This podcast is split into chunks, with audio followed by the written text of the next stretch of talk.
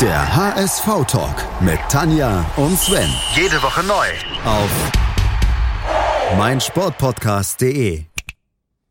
Moin und herzlich willkommen hier beim HSV-Talk auf meinsportpodcast.de. Mein Name ist Tanja Hufschmidt und an meiner Seite habe ich wie immer den Sven Schulze. Hi Sven. Hallo Tanja, moin. Und natürlich haben wir uns heute auch wieder Gäste geholt. Da ist zum einen der Matthias Linden Lindenbrügger. Hallo Matthias. Ja, moin. Vielen Dank für die Einladung. Und Ja. unser zweiter Gast ist der Henning Knob. Hallo Henning. Hallo. Zu Wolltest Matthias habe ich schon mal gleich eine Frage. Also Matthias, du bist äh, äh, Sportchef bei der Mopo gewesen und bist jetzt irgendwie weg. Wie kommt bin, sowas? äh, Hattest ja, du keinen Bock mehr beim über den HSV zu reden oder? Also ich würde nicht sagen, dass ich weg bin. Ich bin nur woanders. Ähm, ja, ich bin äh, im Oktober bin ich ausgeschieden bei der Mopo ähm, nach ja, insgesamt 20 Jahren als HSV-Reporter. Ich war vorher ja schon für die Welt und Welt am Sonntag tätig, äh, dann sieben Jahre bei der Mopo.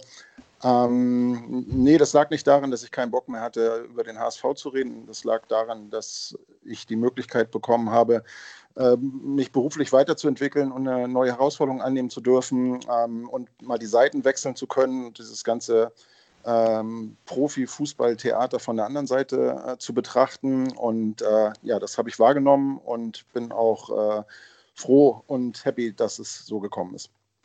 Bist du noch viel in Hamburg oder jetzt doch schon mehr auf Reisen? Ja, also ich, ähm, wenn ich das kurz ausführen darf, also ich bin ja zu einem, im Prinzip zu einem Investor gewechselt, der, der ähm, zwei Fußballclubs ähm, ja, verantwortet. Viktoria Berlin in Deutschland in der Regionalliga Nordost und ähm, Austria Klagenfurt in Österreich in der zweiten Liga. Und das ähm, bedeutet für mich natürlich, dass ich viel unterwegs bin. Also ich bin Leiter Sport und Kommunikation ähm, beim Investor für diese beiden Fußballprojekte und ähm, bin daher auch sehr viel in, in Österreich, in, in Kärnten äh, und auch äh, bei den äh, Kollegen in Berlin vor Ort. Ja. Du bist also sozusagen das kommunikative Gegenstück von Felix Magath.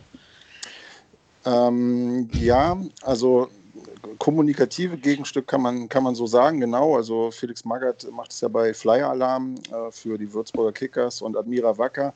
Der ist aber, glaube ich, noch mehr involviert in, in die sportlichen äh, Themen. Ähm, bei mir äh, ist es tatsächlich auch Strukturaufbau, auch in dem Bereich, aber in erster Linie Kommunikation. Sehr schön. Henning, wir haben uns auch schon lange nicht mehr gehört. Ich weiß gar nicht, wie lange das ist. Ich wollte noch nachgeguckt haben, aber es ist auch schon zwei, drei Jahre her. Das ist schon ein Gibt's bisschen bei länger dir was her, das Neues? stimmt. Oh, nö. Wir können einfach so beim HSV beim geworden oder so? Ja. nee, das ist mir, also da ist mir die Aussicht zu kurz, ne? Och, da kann man dann auch nach Leipzig wechseln, haben Ja, genau. neulich gelernt. Da muss ich ja meine Seele verkaufen. Nee, nee, das lassen wir mal. Gut. Ähm, so viel dazu. Aber wir haben auch noch andere Themen heute, außer über unsere beiden Gäste zu sprechen, auch wenn das sehr interessant ist. Ähm, ja, der HSV. Äh, Henning, wie weit bist, hast du abgeschlossen mit der letzten Saison? Hast du da noch so Magenkrummeln, wenn du an, den, an die Rückrunde denkst? Oder hast du gesagt, okay, es ist so gekommen, wie es musste? Wie denkst du darüber?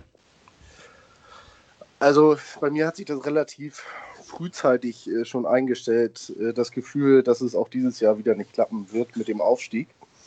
Ähm, dementsprechend äh, konnte ich das in einem längeren Prozess eigentlich verarbeiten, dass äh, wir auch dieses Jahr wieder enttäuscht werden würden. Ähm, ja, als, ich dann, als es dann feststand, habe ich äh, wenige Tage darauf aus direktem Vereinsumfeld erfahren, dass es da doch äh, alles gar nicht so rosig aussah in der Kabine.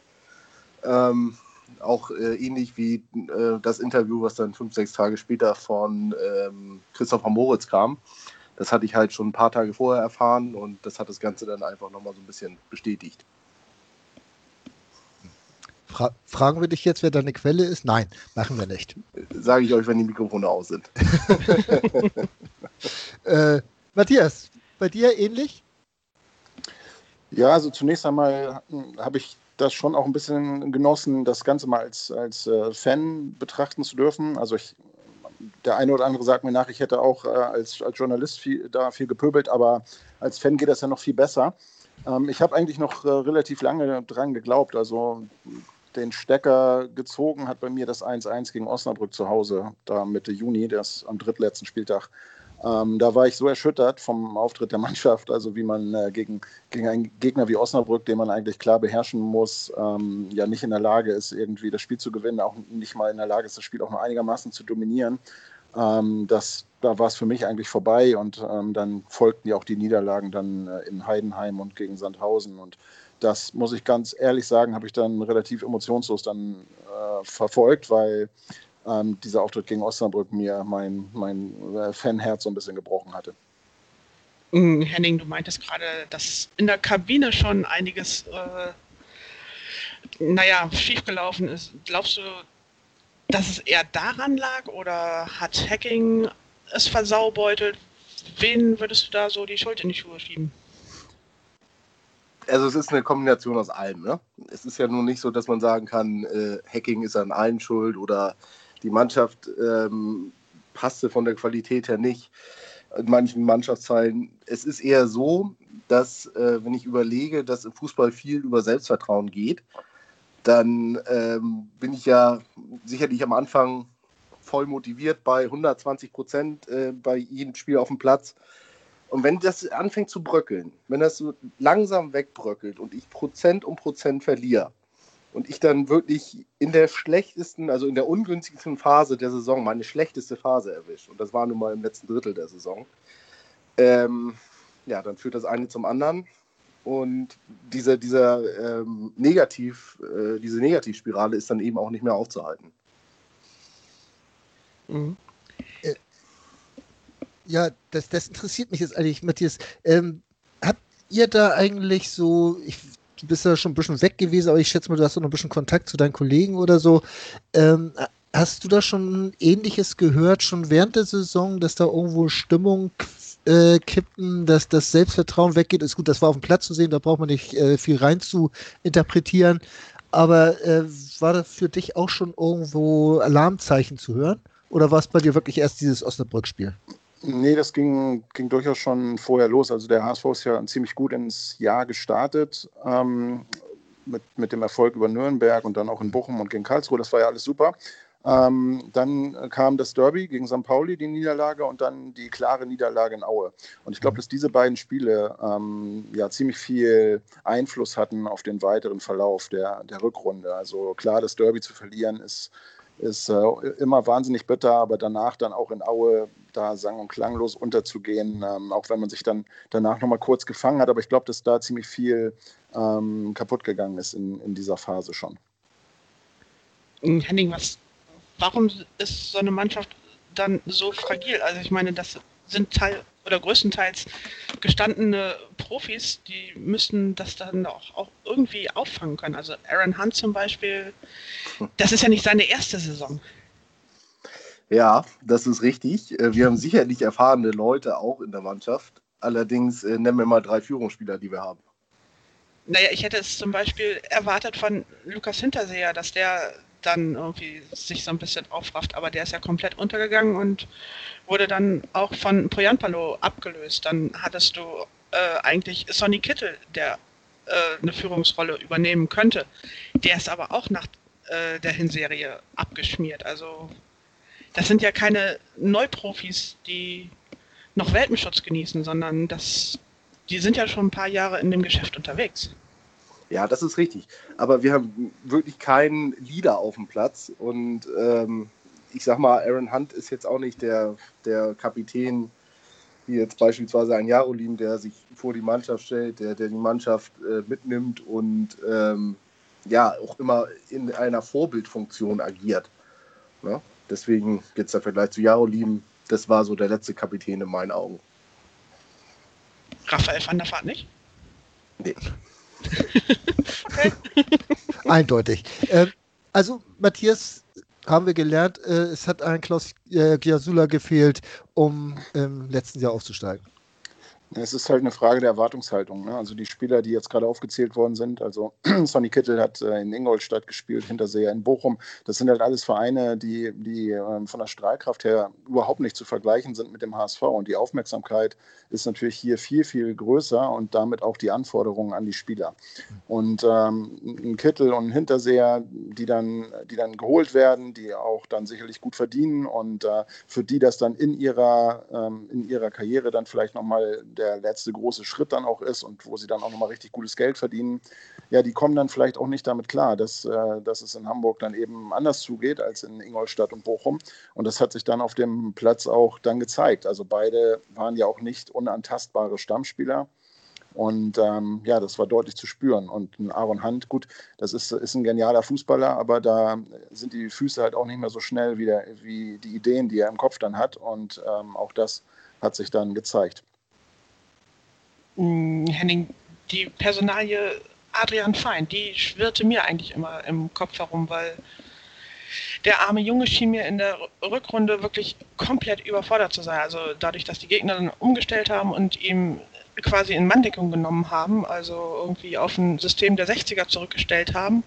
Damit kam der nicht klar. Wie hätte man ihm da helfen können? Das ist eine gute Frage. Ähm, wir hatten unser System ja inzwischen so festgefahren, dass es da wenig äh, Spielraum gab. Und ein neues System ähm, zu implementieren, das bedarf ja auch einen gewissen Zeitraum und die war eben auch nicht gegeben. Und diesen Spielertypus, also einen vergleichbaren, hatten wir ja auch nicht im Team. Deswegen konnte ich äh, da gerade so, so, bei den ersten schwächeren Leistungen von Fein konnte ich noch nachvollziehen, dass Hacking halt wirklich bedingungslos auf ihn gesetzt hat. Erst als es sich dann so gehäuft hat, dass das wirklich so, ähm, ja, wenn man sich die Gegentore angeguckt hat, dass der Herr Fein dann doch letztendlich nur hinterhergetrabt ist, dass so, so ein bisschen eben diese letzten Prozente oder der, der unbedingte Wille nachher auch flöten gegangen ist da hätte ich ihm halt dann schon mal eher eine Pause gegönnt. Und hätte irgendwie auf etwas Robusteres oder Robustheit allgemein gesetzt. Aber ist schwierig, wenn man, wenn man die Position ähm, ja, als, als Schlüsselposition deklariert und man eben keinen anderen vergleichbaren Spielertypen im Kader hat. Sag mal, äh, fehlte beim HSV in der letzten Saison oder gerade auch bei Hacking der Plan B, Matthias? Achso. Oder ist egal. also von mir ein klares Ja. Ähm, Gerade auch das Ingame-Coaching war halt in meinen Augen überhaupt nicht gegeben. Ja. er hat ja schon ziemlich viel rumprobiert dann. Das hat er dann alles nicht mehr so richtig gegriffen, was aber auch normal ist, wenn, wenn die Spieler das nicht das Gefühl haben, dass zu 100 Prozent auf sie, auf sie gesetzt wird. Also bei Adrian Fein, der eine überragende Hinrunde gespielt hat und dann ging es halt los äh, mit den mit dem Thema Bayern München und geht er zurück oder nicht und wie geht es weiter. Und ich glaube, parallel dazu, zu diesen, zu diesen äh, Gesprächen, die dann geführt worden sind und zu diesen äh, Diskussionen, die, die es um ihn gab, da ging es dann halt mit der, mit der Leistung bergab. Und ähm, ich habe mich auch also es ist ja immer so vor so einem Spiel, wenn er dann nicht auf dem Bogen steht, dann fragt man sich, warum spielt er nicht? Ne? Dann, dann, fällt einem ein, ja, okay, weil er jetzt halt auch viermal schlecht war. Aber ähm, so, da, da, wurde ja schon einiges dann, dann versucht, aber es hat dann einfach nichts mehr gegriffen. Das heißt aber, letztlich war doch die Kaderplanung dann falsch, weil man konnte ja eigentlich nicht vor der Saison davon ausgehen, dass so ein junger Kerl wie Adrian Fein das durchzieht auf so einer zentralen Position, hm. also ohne dass man da, ja. ohne dass also man halt einen vernünftigen Backup hat. Ja, einige Spieler haben äh, einfach die Rolle nicht übernehmen können, die ihnen zugedacht war, wie, wie Everton oder David Kinzombie, die, ähm, die sich einfach schwerer getan haben. Und der eine hat ja fast gar nicht gespielt und der andere war lange raus ähm, nach, nach einer Verletzung und auch einfach nicht mehr so, so spritzig und äh, dynamisch, wie, wie man ihn in Erinnerung hatte aus Kiel. Die beiden äh, in Topform hätten dem HSV sicherlich äh, einiges an Stabilität gegeben. Und ähm, ja, auch, auch ein Timo Letschert, der ja auch äh, mit, mit einer gewissen Erfahrung äh, ausgestattet ist, in Holland, in Italien erste Liga gespielt hat, von dem hätte man sicherlich auch erwartet, dass er eher in den Bereich Führungsspieler dann reingeht. Also das war sicherlich, dieser, dieser Gedanke war sicherlich verbunden mit der Verpflichtung. Ähm, das sind dann Spieler, die diese Rollen nicht einnehmen konnten. Ne? Über die anderen hatten wir eben schon gesprochen, wie Kittel und Hinterseher. Und das, wenn dir so viele ähm, Spieler wegbrechen, die als Säulen äh, angedacht waren in der Kaderplanung, ja, dann ist es halt auch ähm, klar, dass das dann am Ende dabei herauskommt. Aber müssen denn solche Spieler wegbrechen? Kann man da nicht entgegenwirken? Wurde entsprechend entgegengewirkt oder äh, hat es einfach nur die Maßnahmen nicht äh, gegriffen, Henning? Wie siehst du das? Ja, dann muss ich vielleicht doch das Trainerteam ein bisschen äh, mit in die, in die Verlosung nehmen. Und zwar ähm, ist es ja so, wenn ich dann anderen Spieler verspreche, dass sie auf jeden Fall zum Einsatz kommen, ähm, die dann aber doch nicht einsetze und äh, wenn ich sie dann mal eingesetzt habe, ihnen äh, ja, sie mehr oder minder verbrenne in einem Gespräch, ähm, dann wird es schwierig aus den Backup-Spielern auch ähm, ja, potenzielle Stammspieler zu machen. Ja. Also die, jetzt muss ich einmal schlucken, so äh, bei dem, was du gesagt hast. Äh, das sind Sachen, die mir nicht so zu Ohren gekommen sind, weil ich natürlich auch die Internas nicht so kenne. Ähm, aber wenn dem so ist, kann ich natürlich nur zustimmen. Matthias, hast du da ähnliches gehört? Nee, würde mich auch interessieren jetzt. Also führ mal aus. Nenn mal einen Namen. Nee, Namen sage ich ja. Ich sage ja, wenn, wenn die Mikrofone aus sind, dann verrate ich euch das. Aber nicht in der Öffentlichkeit. Das äh, möchte ich der Quelle dann auch nicht äh, zumuten. Nein, das, da werden wir auch nicht weiter bohren. Aber äh, ja, gehen wir mal den Schritt weiter. Äh, dann war ja Saisonende, Ziele verpasst und es wurde noch eine Zeit lang überlegt, mit Hacking weiterzumachen. Dann wurde man sich nicht einig über die Richtung, wie man dann so schön offiziell sagt. Äh, und jetzt ist es Daniel Tune geworden. Ist der Schritt ein richtiger, Matthias? Äh, also zum einen war für mich schwer nachzuvollziehen, warum überhaupt ähm, die Frage noch im Raum stand, ob man mit Dieter Hecking weitermacht. Also er hatte einen klaren Auftrag vor der Saison, es war aufzusteigen. Er hat mit Sicherheit einen Kader gehabt, mit dem man aufsteigen kann. Ist ja nicht so, dass er da jetzt nur mit, mit 20, 21-Jährigen äh, irgendwie ins Rennen ziehen musste. Also ähm, von daher, für mich war die Performance in dem Jahr jetzt extrem enttäuschend und ähm, es hatte sich für mich auch relativ früh schon abgezeichnet, dass er ja nicht, nicht dieser, diese Galionsfigur ist, äh, für die man ihn gehalten hat.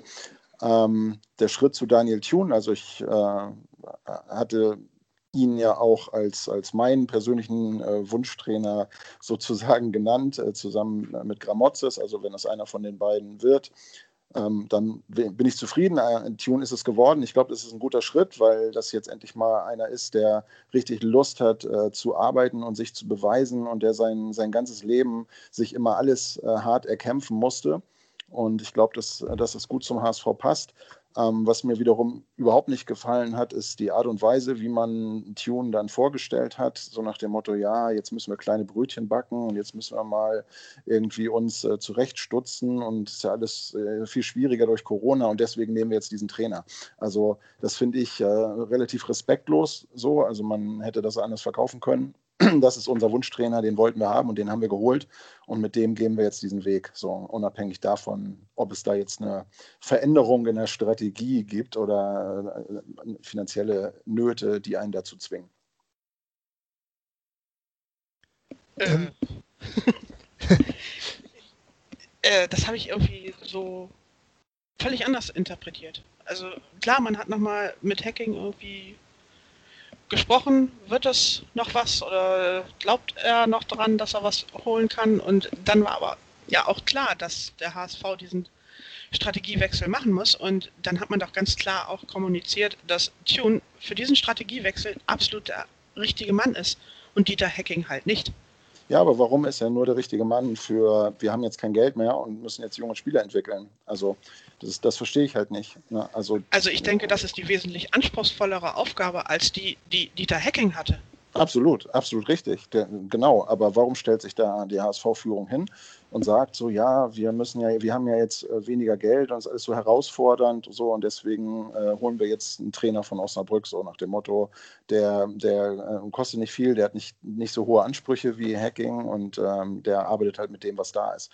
So, das äh, hat mir halt in einer, in, nicht so gut gefallen. So, ich äh, hätte mir eher gewünscht, dass man das, äh, habe ich gerade schon gesagt, also dass man, dass man einfach von vornherein sagt, okay, das ist jetzt der Trainer, an den wir glauben und das nicht so sehr verknüpft mit den, mit den Einbußen, die man jetzt irgendwie in Kauf nehmen muss, sondern äh, einfach die, ja, er passt zur Strategie, aber mir ist das alles so ein bisschen zu erzwungen, so nach außen hin.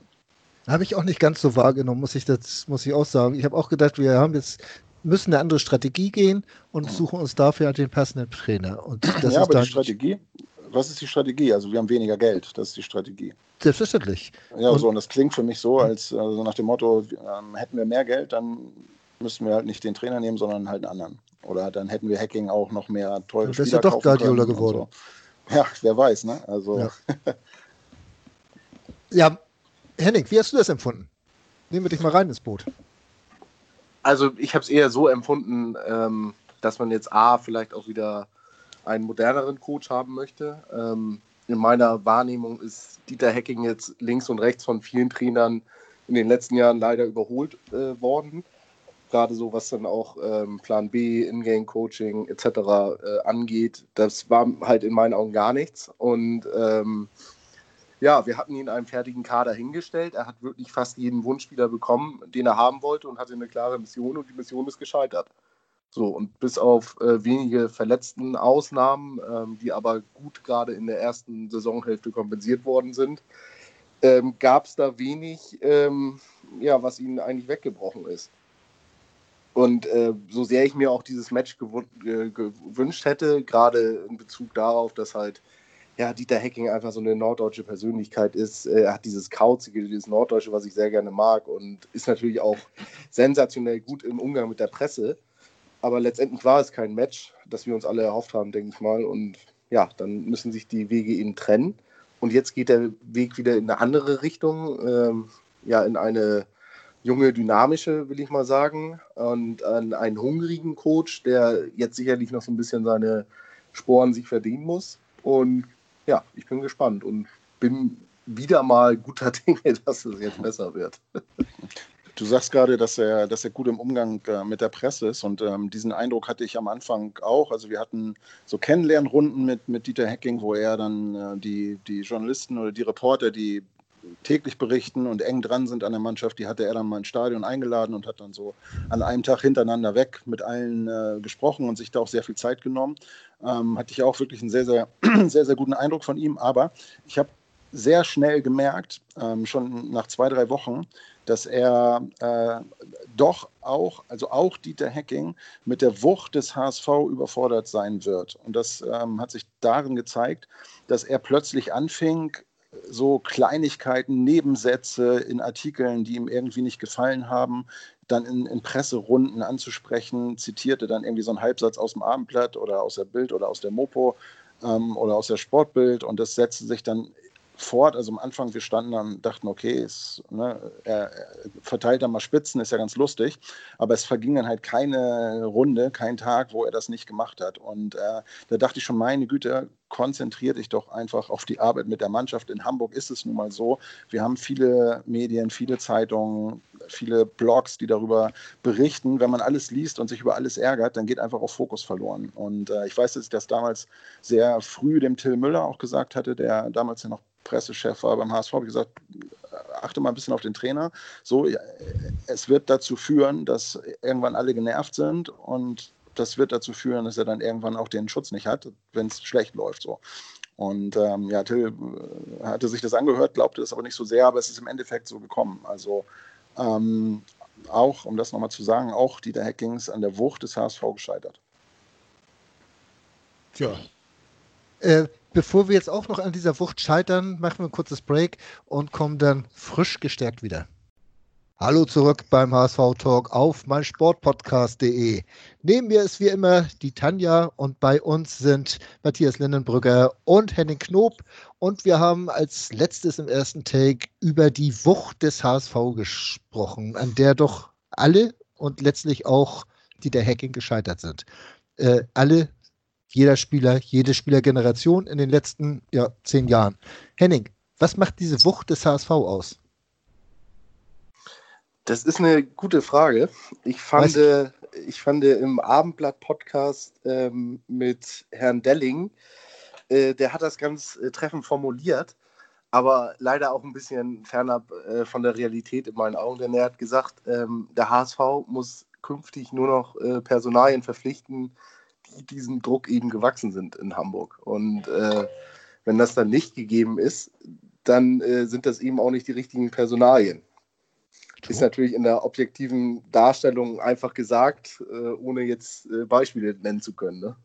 Ja. Äh, ja. ja. Matthias, ja. mal, also mal davon abgesehen, wir reden hier von jungen Männern, die jetzt irgendwie gerade das Erwachsenenalter erreicht haben. Wie viel Druckresistenz kann man denn von denen erwarten? Naja, das ist ja immer von Spieler zu Spieler unterschiedlich. Also es gibt halt 20-Jährige, die interessiert das alles gar nicht, was drumherum passiert. Ne? Die machen halt ihr Ding und äh, performen. Und dann gibt es halt 32-Jährige, die ähm, ein paar Jahre auf dem Buckel haben und die da daran zerbrechen. Also, aber es ist einfach, es ist einfach gegeben. Der HSV ähm, wird immer diese Historie haben, wird immer diese Strahlkraft haben, wird immer in Hamburg spielen, wird immer im Volksparkstadion spielen und es wird immer erwartet, dass der HSV in der ersten Liga spielt, weil er da einfach hingehört. So, das ist, das ist einmal gegeben. Und jeder, der beim HSV einen Vertrag unterschreibt, der muss sich dessen bewusst sein, dass dieser Druck da ist und der sollte sich fragen, ob er dem Druck gewachsen ist. So, also viele werden die Frage vielleicht mit Ja beantworten und dann feststellen, dass sie es nicht sind. Also Dieter Hecking hat mit Sicherheit auch gedacht, nach all dem, was er erlebt hat und jetzt äh, zuletzt Borussia Mönchengladbach in die Europa League geführt, da äh, wird der HSV für ihn ja sicherlich dann eine machbare Aufgabe sein. Aber nein, wie wir alle gesehen haben, ist es, äh, ist es nicht der Fall. Und man hat einfach hier in Hamburg Themen so. Ne? Also wenn man sich erinnert an die Nummer mit Bakeriata, die die Mannschaft mit Sicherheit ähm, belastet hat. So, das ist, weil er ein Spieler des HSV ist. Wäre er ein Spieler von Jan Regensburg, dann äh, wäre es vielleicht irgendwie ein 20-Zeiler irgendwo in der Ecke in der Bild. Aber er spielt beim HSV und deswegen ist es über Wochen hinweg dann äh, bundesweit eine Geschichte, die äh, den kompletten Verein irgendwie belastet und, und äh, auf eine große Probe stellt. So. Und man muss einfach damit rechnen, dass links und rechts immer wieder Dinge reinfliegen und man eben nicht in Ruhe und locker und easy arbeiten kann, ähm, wie das vielleicht sogar bei manchen Bundesligisten der Fall ist. Aber die Jatta-Probe hat der HSV ja in meinen Augen eigentlich mit Bravour bestanden. Also, ja, also überragend, ähm, wie, wie man hinter dem Jungen stand. Das ist ja. Äh, sensationell, aber nichtsdestotrotz hat es ja über Wochen hinweg die Schlagzeilen bestimmt und genau. äh, entsprechend auch die Stimmung rund um den Verein. Das war ja ein Kraftakt für alle. Das war ja ein Kraftakt für, für, für den Vorstand, wo es damals äh, ja auch unterschiedliche Meinungen gab, wie man mit dem Thema umgehen soll. Klar. Es war ein Kraftakt äh, für die Mannschaft und natürlich auch für das Trainerteam. So, und das wirkt sich dann irgendwann hinten raus, wirkt es sich dann halt aus. Aber Henning, müsste man dann jetzt nicht allmählich mal dazu hinkommen, äh, dass das Umfeld ein bisschen ruhiger wird, dass man irgendwie vielleicht so dann den Druck rauskriegt, anstatt dass man druckresistente Spieler versucht zu verpflichten, die man nicht findet. Ich finde ja eigentlich, dass das Umfeld, also da beziehe ich uns ja auch gerade mit ein, ähm, eigentlich inzwischen schon eine sehr gute Wahrnehmung hat und das auch alles sehr gut einordnen kann. Ähm, woher jetzt dieser genaue Druck aktuell kommt, also der kann ja nur von medialer Seite kommen, in meinen Augen. Denn ähm, die Vorgabe ist ja aktuell eine andere. Und wenn man sich dann wirklich daran hält, dann ist es ja auch schön und gut, dann müsste es sich eigentlich auch einpendeln. Auf der anderen Seite ist es aber so, jeder weiß, wenn wir die ersten drei Spiele gewinnen, dann äh, ist hier wieder die Hölle los. Ja, wenn wir erst ersten drei verlieren, aber auch. Das auch, ja. Ja, das ist halt so. aber wenn wir dreimal unentschieden spielen, also dann, egal. Dann ähm, wackelt wahrscheinlich der Trainer.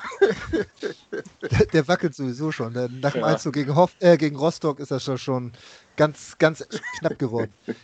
ähm, aber ich, die, dieser Druck, äh, das, mir schwirrt das schon seit, seit Wochen und Monaten äh, durch den Kopf es sind ja auch andere Vereine, die ein ähnliches mediales Umfeld haben. Ich sage jetzt mal Schalke, Frankfurt, also in den großen Städten, vielleicht auch Stuttgart, Köln und so weiter. Äh, da hat man aber äh, immer Phasen, wo es denn auch mal besser läuft, wo es auch mal über eine Saison oder anderthalb Jahre äh, bergauf geht. Matthias, warum schafft der HSV nicht mal so, so, so anderthalb, zwei Jahre, wo es mal wieder ein bisschen bergauf geht, äh, trotz des ganzen Drucks? Oder ist der Druck wirklich in Hamburg noch mal x-mal stärker als in, auf, auf Schalke oder in, in Frankfurt? Also ich würde, ich würde sagen, ja. Ähm, also Schalke, klar, Schalke ist auch ein, auch ein Traditionsverein, aber ja gut, im Ruhrport äh, umgeben von vielen, vielen anderen Clubs. Also äh, für mich gibt es in Deutschland jetzt von der Größe der Vereine Bayern München, Borussia Dortmund und dann kommt eigentlich schon, schon der HSV, ähm, was das öffentliche Interesse äh, anbetrifft. So. Und das äh, ist ja auch gut so, dass, dass, dass es so ist, dass der HSV so interessant ist. Wäre ja traurig, wenn sich niemand mehr für den HSV interessieren würde. Aber das geht einher mit, mit einer Erwartung an, an die Leistung so, und, und an erfolgreichen Fußball.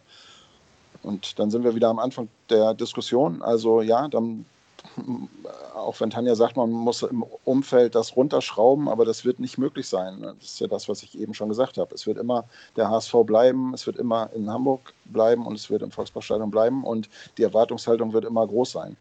Und ähm, deswegen, also jetzt für die, für die kommende Saison ist es halt äh, klar wichtig, dass man, dass man irgendwie gut reinkommt und dann vielleicht mal auf so einer Erfolgswelle dann daher reitet und dann wandelt sich dieser Druck ja auch super schnell in Euphorie. Das ist ja auch äh, in, Hamburg eigentlich typisch.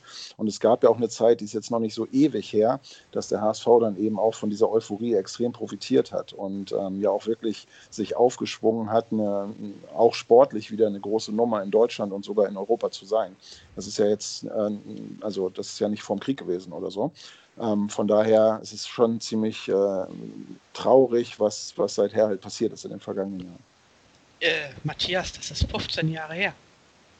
Ja, in, mein, in meinen Erinnerungen ist es noch so frisch.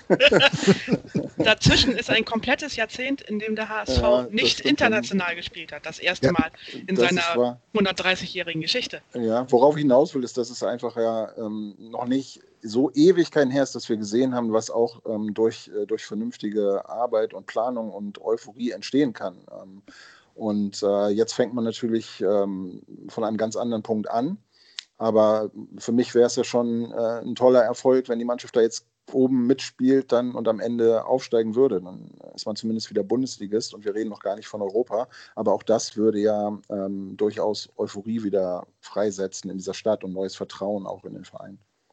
Henning, dieses äh, rückwärtsgerichtete Denken oder ich, ohne das jetzt negativ abtun zu wollen, Matthias, äh, Henning, wenn, wenn, wenn wir jetzt wieder an 15 Jahre oder an vor 15 Jahren denken, als noch alles so, so Richtung Champions League und Richtung, äh, was waren wir damals, Top 20 in, äh, in Europa, äh, wenn wir daran noch zurückdenken, äh, ist das dann vielleicht dieser, gerade dieses, dieses Druck aufbauen gegenüber der Mannschaft von heute? Ist auf jeden Fall eine falsche Wahrnehmung. Was anderes kann man da jetzt eigentlich nicht zu sagen, in meinen Augen. Tradition ist, ist ja schön und gut ähm, und es macht auch deutlich viel, viel mehr Spaß, ein Traditionsverein zu sein, als äh, jetzt irgendein Plastikclub. Aber ja, die haben uns nun mal in der Vergangenheit alle überholt und der, der Status quo sieht anders aus. Matthias, glaubst du, dass man überhaupt äh, nochmal, äh, wenn man dann tatsächlich aufsteigt, nochmal irgendwie an die großen Vereine rankommen kann oder sind die Zeiten da jetzt auch tatsächlich vorbei, weil die hm. Gelder so weit äh, ungleich verteilt sind, dass man durch zwei, drei Jahre zweite Liga eigentlich es vergessen kann, sondern eher sich darauf einrichten kann, Platz 7 wäre der größtmögliche Erfolg. Ja, Platz 7 wäre schon ein Traum, oder? Also, ähm, wenn man, wenn man sieht, Henning sagt das ja gerade richtig, also er spricht jetzt von Plastikclubs, aber sind natürlich, äh, ja, neben, neben diesen gewachsenen Vereinen wie Bayern und Dortmund sind natürlich in den letzten Jahren äh, Clubs wie Red, oder ich sag, Red Bull, sage ich schon, ne? RB Leipzig und äh, Hoffenheim, äh, Leverkusen, ähm, Wolfsburg, die so weit etabliert sind mit großen Unternehmen im Hintergrund und mit äh, deutlich mehr Geld im Hintergrund, ähm, das wird sehr, sehr, sehr schwer sein. Ähm, aber gut, der HSV kann natürlich dann auch mal äh, so einen Ausrutscher nach oben haben, wie es, äh, wie es Freiburg hat äh, oder andere Mannschaften, Gladbach, die ja auch sehr, sehr gut oben äh, mitspielen in den, in den vergangenen Jahren. Aber gut, das ist äh, Zukunftsmusik. Wenn du mich fragst, ob man da anknüpfen kann und da an diese Vereine, dann mittelfristig mit Sicherheit nicht. Ähm, ich denke mal, dass wir die, dieses Themengebiet vielleicht mal abschließen sollten, äh, weil da fängt es sich jetzt an, so ein bisschen im, im Kreis zu drehen. Ähm, auf ich jeden hätte Fall. dann noch einen Punkt. Na, also eine Überleitung zu einem anderen Thema quasi. Äh, wir, Matthias, du hast gerade so von Euphorie auslösen und so weiter gesprochen. Äh, also selbst wenn jetzt der HSV die ersten fünf Spiele mit wehenden Fahnen gewinnt, es sind keine Zuschauer im Stadion. Wie soll sich die Euphorie dann wirklich auf die Spieler sozusagen auswirken? Ja, das ist natürlich wahnsinnig bitter, ähm, dass das Fußball ohne Zuschauer momentan stattfindet. Ist grausam, aber nichtsdestotrotz ähm, beschäftigen sich ja alle nach wie vor mit dem HSV und äh, während die Fans sind dem HSV ja nach wie vor treu, ob sie ins Stadion dürfen oder nicht. Und natürlich, wenn, wenn man in eine Saison startet mit, äh, mit, mit fünf Siegen, wie du es jetzt angesprochen hast, dann ähm, steckt das auch das Umfeld wieder an. Und es geht ja gerade in Hamburg ähm, sehr, sehr schnell. Und ich würde mir das extrem wünschen für, für Daniel Thun und dann sicherlich auch für, für eine junge Mannschaft, dass, äh, ja, dass man mit so einem Polster dann loslegen kann. Und ähm, ich glaube auch, wenn keine Fans ins Stadion dürfen, sind die Fans ja mit vollem Herzen bei der Mannschaft.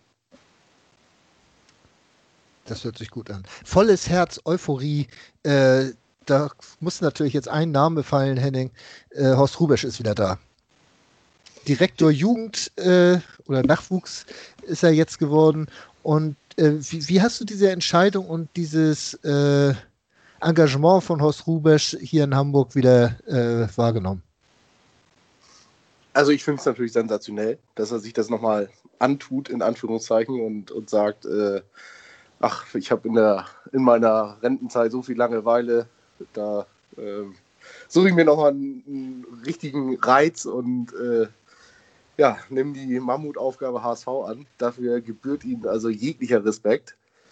Und äh, wie ich jetzt schon von mehreren Seiten gehört habe, ähm, beneiden uns äh, durchaus äh, viele Teile der Republik darum, dass er sich eben für den HSV entschieden hat. Ähm, zum Beispiel habe ich heute von meinem Chef erfahren, der äh, kann gut hier mit dem, mit dem Peters von ehemals Schalke. Mhm. Und der sagte, also ganz ehrlich, da beneidet euch ganz Deutschland drum, dass Horst Rubesch bei euch äh, eingestiegen ist.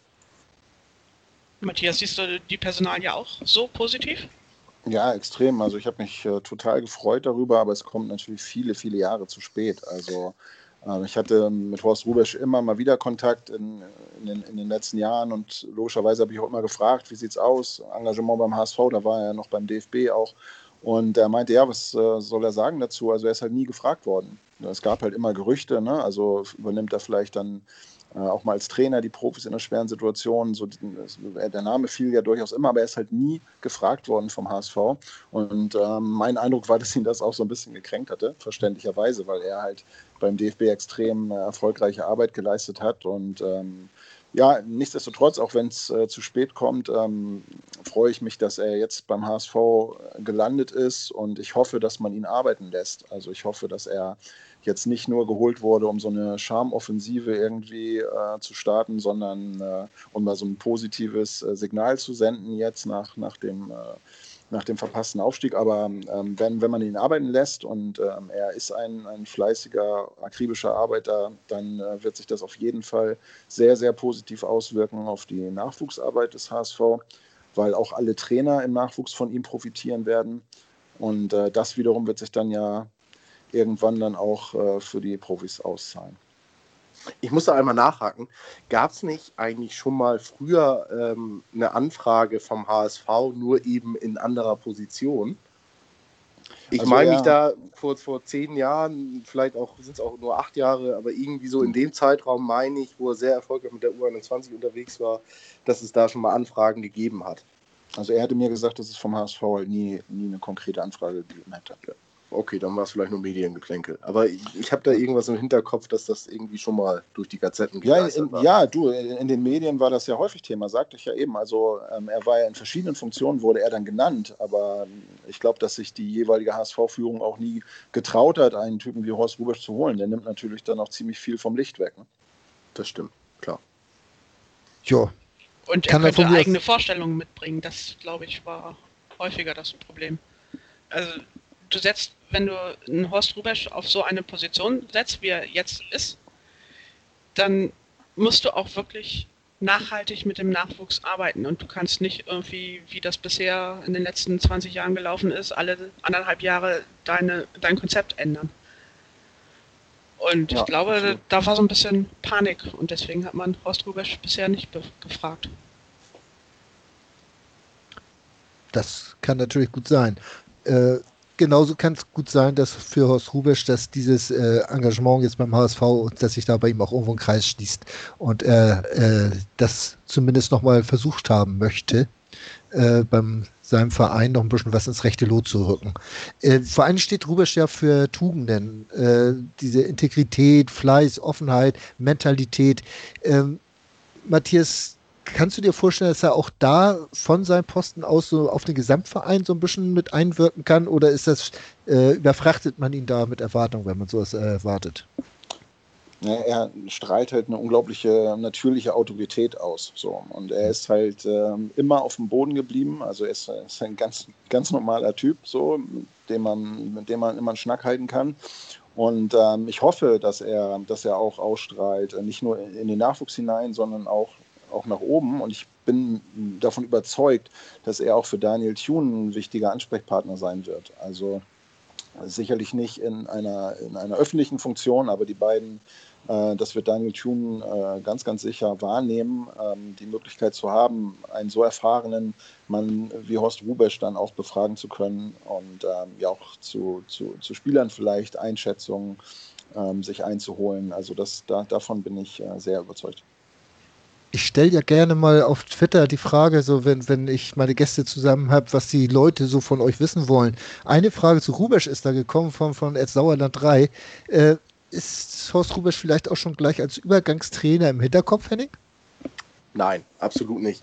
Ich glaube, das würde eher in eine andere Richtung gehen, dass Horst Rubesch von sich aus sagen würde, wenn ihm irgendwas nicht gefällt, dann gehe ich halt wieder. Ja. Ich glaube einfach, dass, äh, dass er das auch von vornherein klar kommuniziert haben wird, dass das auf gar keinen Fall für ihn in Frage kommt. Genau. Wollen wir auch mal gehen, Sven? Wollen wir gehen? Wohin? In eine Pause. Gehen wir in die Pause. So, Pause beendet hier beim HSV Talk auf mein Sportpodcast.de. Wir haben die Namen immer noch nicht aus dem Henning rausgekriegt, aber dafür spekulieren wir jetzt mal über ganz andere Namen. Äh, Henning, was glaubst du denn, wo muss der HSV sich jetzt für die kommende Saison unbedingt noch verstärken, damit man eine stabile Saison spielen kann? Ja, also ich fand den Ansatz mit Klaus äh, Jasula schon mal ähm, ganz in Ordnung. Ähm, denn A bringt er schon eine gewisse Erfahrung mit und äh, B kann er sich ja auch vielleicht zu einem sogenannten Aggressive Leader entwickeln. Das Aggressive natürlich nicht nur auf seine Kartenhistorie bezogen, sondern auch gerade impulsgebend für die Mannschaft. Ansonsten wissen wir ja eigentlich, dass wir immer gute Talente in unseren Reihen haben und gehabt haben. Das sieht man dann ja auch meistens leider erst an den späteren Werdegang der Spieler. Aber wenn wir jetzt so einen äh, Entwickler, wie er ja nun mal oft genannt wird, wie Tune haben, dann hoffe ich natürlich und baue da auch so ein bisschen darauf, dass wir ähm, Talente eben entwickeln und die dann eben auch ähm, ja, zu potenziellen Stammkräften machen. Matthias, siehst du da schon bei im HSV-Kader Jungs, wo du denkst, so ach, in zwei, drei Jahren mit ordentlich Spielpraxis, das kann was werden? Ich finde, dass der HSV grundsätzlich eigentlich ganz gute junge Spieler hat. Ähm, also Joscha Wagnermann mit Sicherheit hochtalentiert, der ist erst 19 Jahre alt. Dann hat mir der äh, Amadou Onana jetzt auch ganz gut gefallen gegen Rostock, habe ich zum ersten Mal spielen sehen, äh, fand, ich, fand ich recht reif. Der Junge ist erst 18. Ja, Opoko äh, hat sich in Rostock sehr gut entwickelt. Da traue ich dem Tune auch zu, dass der ähm, Opoko unter ihm den nächsten Schritt machen kann. Also an jungen Spielern, ähm, die da durchstechen können, mangelt es nicht. Ähm, was mir halt ein bisschen mehr Sorgen macht, sind so halt die äh, Säulen wieder. Ähm, Jasula ist mir ein bisschen viel Storytelling bisher mit einem gelben Kartenrekord und seinem Helm und so. Ich bin ein bisschen skeptischer. Ähm, muss man schauen. Auch das wieder ein Spieler, der, der sind wir wieder beim Thema Wucht des HSV. Ähm, der hat so einen Verein auch noch nicht gehabt in seiner Karriere. Jetzt ist er 30 und kommt nach Hamburg und soll diese Leaderrolle einnehmen. Muss man schauen. Ich kenne ihn nicht. Vielleicht äh, ist er einer von denen, die das total kalt lässt. Ähm, ja, Innenverteidigung, wenn du fragst nach Baustellen im Kader, also Innenverteidigung ist extrem dünn aktuell und äh, ja, vorne zentral im Sturm äh, finde ich auch noch äh, Verbesserungs, würdig. Innenverteidigung, kommen wir mal zu dem, zu der Baustelle. Das ist ja auch die am meisten genannte äh, Baustelle momentan beim HSV im Kader. Äh, da haben wir jetzt mit Jonas David und, und äh, Stefan Ambrosius ähm, im Spiel gegen Rostock zwei junge Bengels drin gehabt. Ähm, kann man mit solchen Leuten in die Saison gehen oder müssen da noch so ein, zwei wirkliche Haudegen mit ein bisschen Erfahrung dazukommen, Henning? Also ich, gehe davon aus, dass wir noch mindestens einen gestandenen Innenverteidiger verpflichten werden. Ähm, denn mit Rick van Drongelen kann man wohl diese Saison auch nicht wirklich seriös planen, ähm, weil gerade so eine Verletzung hat ja nun nicht nur den, die, die Zeit der Auskurierung, sondern eben auch noch die Zeit, um wieder in Gang zu kommen. Das beste Beispiel dafür ist ja eigentlich auch äh, Gideon Jung, wie man in den letzten Jahren leider häufiger sehen konnte. Und deswegen gehe ich davon aus, dass wir aktuell eigentlich zwei Planstellen für die Innenverteidigung haben. Wobei ich natürlich hoffe, dass der erste Neuzugang eigentlich gar kein Neuzugang ist, sondern dass der schon da ist mit Everton. Ähm, dass der jetzt halt spätestens im Trainingslager dann auch vielleicht wieder ins Mannschaftstraining integriert wird und ja, dass er dann eben ähm, eine gewisse Konstanz entwickelt. Denn die, die Qualitäten hat er auf jeden Fall. Und für die Einsätze, die er dann eben äh, nicht spielen kann, also ich, wir gehen ja alle davon aus, dass er wahrscheinlich keine 30 plus Spiele machen wird, ähm, da kann man dann eben ähm, die Talente als Backup-Spieler planen. Und äh, das gilt dann wahrscheinlich auch für, für die ähm, zweite äh, Innenverteidiger-Planstelle, sodass man da die Talente auch auf genug Einsatzzeit bringen kann. Mm, Matthias, wenn ich jetzt mir so den Kader angucke, wir haben Everton, wir haben Jonas David, Ambrosius und wir haben Gideon Jung, die alle in der Innenverteidigung spielen können. Das sind vier Leute, reicht das nicht? Also Everton ist ähm, immer verletzt gewesen. Ich habe wenig Hoffnung, dass sich das jetzt so wahnsinnig viel bessert. Jung ist auch äh, extrem verletzungsanfällig und hat mir in den vergangenen Jahren jetzt auch nicht so wahnsinnig gut gefallen. Van Drongelen fällt länger aus und David und äh, Ambrosius sind äh, junge Kerle die sicherlich nicht da die Last äh, schultern sollten. Also ich, da fehlt mir die Fantasie, dass, dass der HSV da aktuell äh, gut genug aufgestellt ist. Also äh, quantitativ auf dem Papier vielleicht, aber von der Qualität her würde ich mir da schon, wie Henning das auch gesagt hat, einen, einen gestandenen Innenverteidiger, äh, gerne auch einen, der die zweite Liga kennt, ähm, wünschen. Und ähm, richtig ist auch, dass die Jungs sich natürlich nur dann weiterentwickeln können, wenn sie Spielpraxis bekommen und äh, das ja, wird aber definitiv ohnehin so sein, weil die gestandenen Spieler, die da sind, äh, keine 30-Plus-Spiele machen werden. Zweite Baustelle ist äh, der Sturm. Und äh, da wird ja jetzt auch am Lukas Hinterseher, äh, ich hätte fast gesagt, wird an ihm gesägt, aber eher an den Stuhl, auf dem er sitzt oder an den Turnschuhen, mit denen er läuft. Ähm, Henning, wie siehst du die Entwicklung? Wir haben mit, äh, als Stoßstürmer eigentlich mit Hinterseher, Wood und Winsheimer drei Leute, die es können könnten. Ähm, werden sie es auch können können? ja, das hast du ja mal wieder sensationell ausgedrückt. ähm, also, weißt du, was ich gemeint habe? Ja, gut. Ja, ja, ich weiß, was du gemeint hast. ja, ähm, die Frage ist, ob man äh, vermeintliche Kaderleichen eben zu Stammspielern nochmal pushen kann.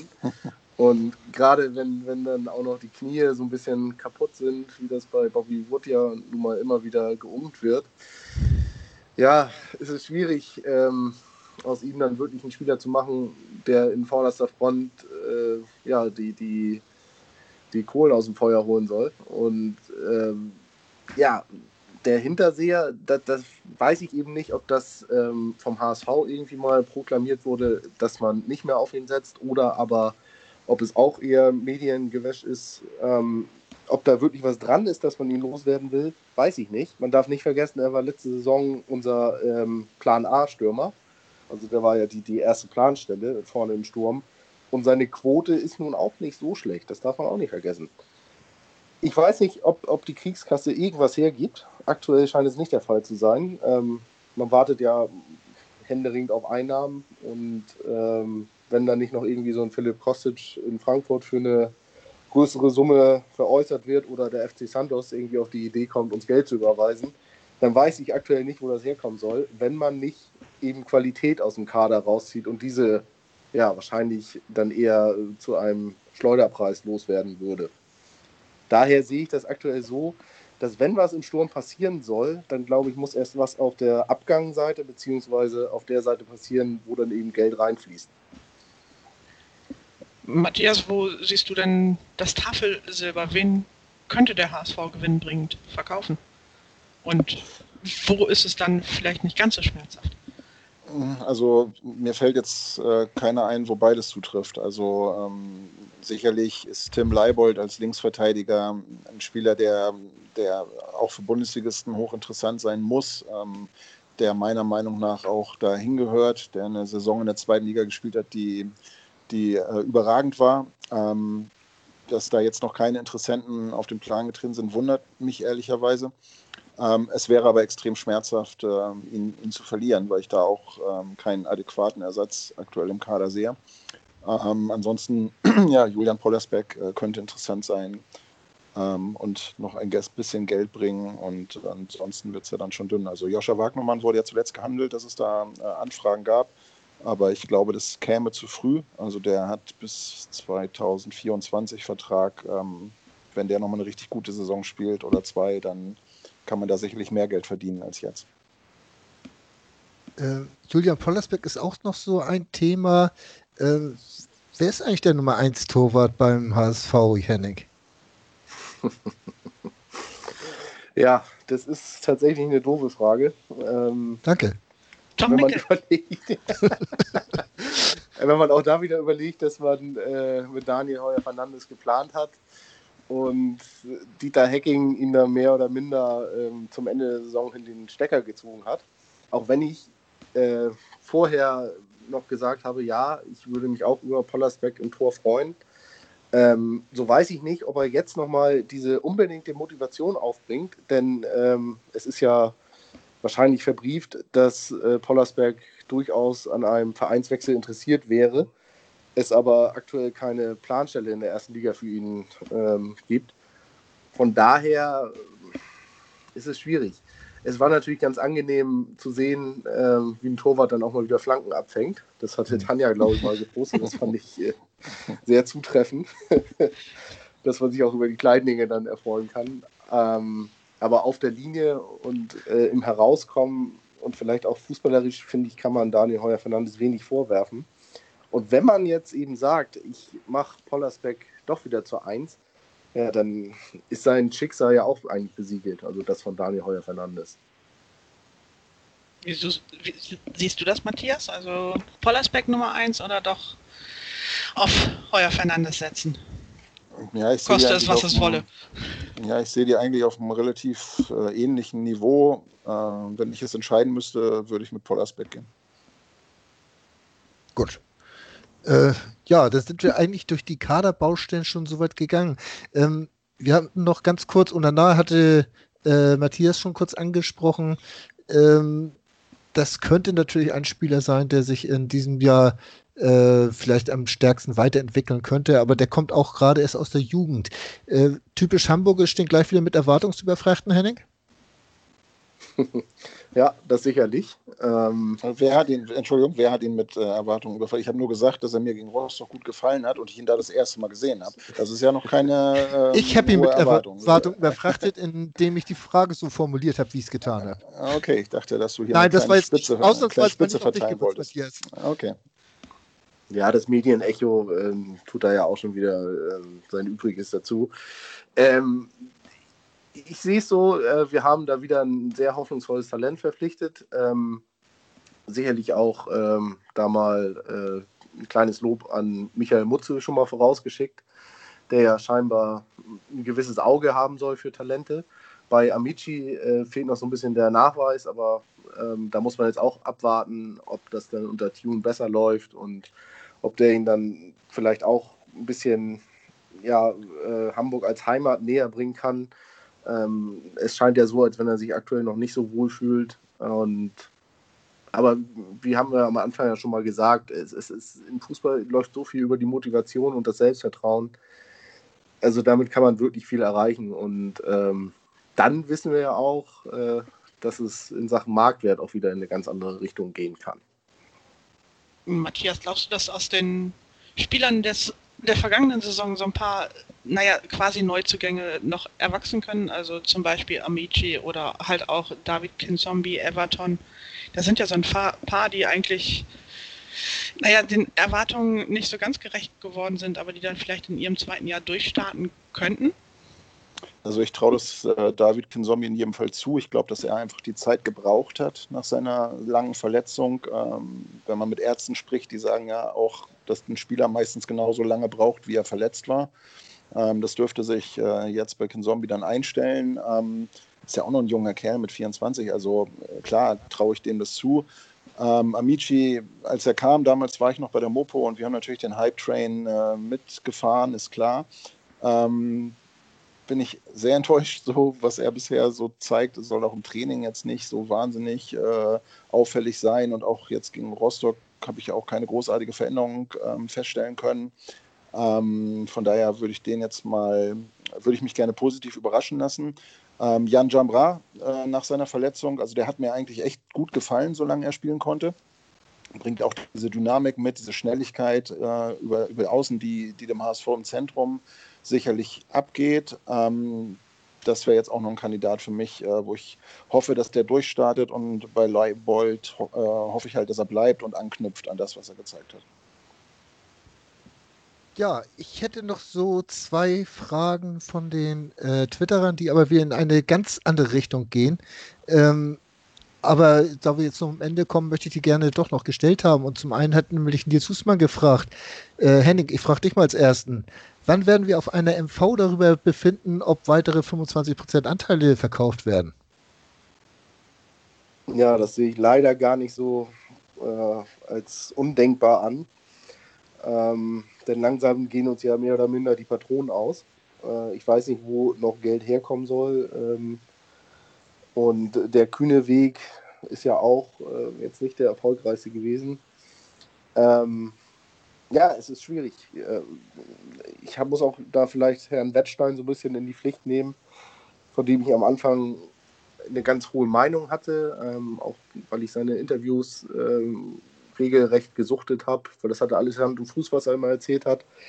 Aber so langsam bröckelt das alles und ähm, ich kann verstehen, dass es viele kritische Stimmen gegen ihn gibt, ähm, weil ja auch sein, sein Werdegang da nichts Gutes ähm, ja, abzeichnen lässt. Welcher Werdegang? Naja, der war ja nun mal schon mal in Dortmund und da lief das ja auch nicht so ganz gut in Sachen Finanzen. Ist ja nicht auch bei 1860 sogar gewesen? Ich müsste das, ich müsste das nochmal nachforschen, aber ähm, sein, sein Werdegang in Sachen Verein äh, ist da schon nicht ganz unbefleckt. Äh, dass also, er bei Dortmund war, ja, das weiß ich wohl, aber da ist er ja eigentlich auch eher eben als Sanierer hin und die, sie haben es ja überlebt. Ja, aber erst nachdem er weggegangen ist. Ah. Die Frage ist, ob sie es durch ihn oder trotz ihm überlebt haben. Das ist eben die große Frage. Ich weiß, auch kritische Stimmen sind immer schnell in Hamburg da, aber ja, in letzter Zeit äh, haben sich leider häufig immer diese kritischen Stimmen durchgesetzt. Ich hoffe ja, dass es jetzt so langsam mal wieder in eine andere Richtung schwenkt. Ja. Also er war schon bei 68 tätig, äh, ist klar, und auch nicht übermäßig vom Erfolg äh, verwöhnt oder vom Erfolg verfolgt oder wie man es auch immer ausdrücken möchte. Ähm, Matthias, wie siehst du diese Geschichte? Äh, momentan mit der Corona-Pandemie, mit den äh, wegbrechenden Einnahmen durch A, Zuschauer, B, äh, Stadionnamen, C, äh, Hauptsponsor. Ähm, hat der HSV da überhaupt noch irgendwelche Chancen, irgendwas anderes zu machen, als irgendwie zu versuchen, äh, Anteile noch weiterhin zu verkaufen? Also ich glaube, dass, ähm, dass der HSV, solange es irgendwie geht, ähm, mit diesem Vorschlag nicht um die Ecke kommen wird. Ähm, wenn, wenn der HSV-Vorstand damit um die Ecke kommt, dann sieht es ganz, ganz düster aus. Und dann sollten sich die Mitglieder auch überlegen, wie sie dann stimmen. Also ich denke auch, es ist ja wirklich der blöd möglichste Zeitpunkt, um Anteile zu verkaufen. Ja. Du kriegst ja nicht mal annähernd den Gegenwert rein. Ja, es ist, gilt ja für, für alle Fälle, die im Moment da sind. Also es ist der schlechteste Zeitpunkt, um Stadionsponsor zu finden, der schlechteste Zeitpunkt, einen Trikotsponsor zu finden. Äh, alle wissen, dass der HSV angewiesen ist auf Einnahmen und werden entsprechend äh, das dann drücken. Und von der Kohle, die dann kommt, geht dann noch 20 Prozent direkt zum Vermarkter. Also äh, das ist schon, schon eine schwierige Situation. Ich frage mich auch, wo dieses Gerücht herkam, äh, das vor ein, zwei Wochen durch die Gegend wabelte, dass man irgendwie die letzten 1,09 Prozent waren es, glaube ich, für 4 Millionen angeblich veräußern würde. Das wäre ja ein Riesendeal in meinen Augen, weil so viel hat Kühne ja im Leben nicht bezahlt. Da hat irgendein HSV-Fan im Lotto gewonnen, würde ich sagen. Das, das kann es natürlich sein. Äh, was würdest du mit einer Million? Nein, ist egal. Äh, gehen wir nochmal zum anderen Thema. Und das ist noch das Thema Erwartungshaltung.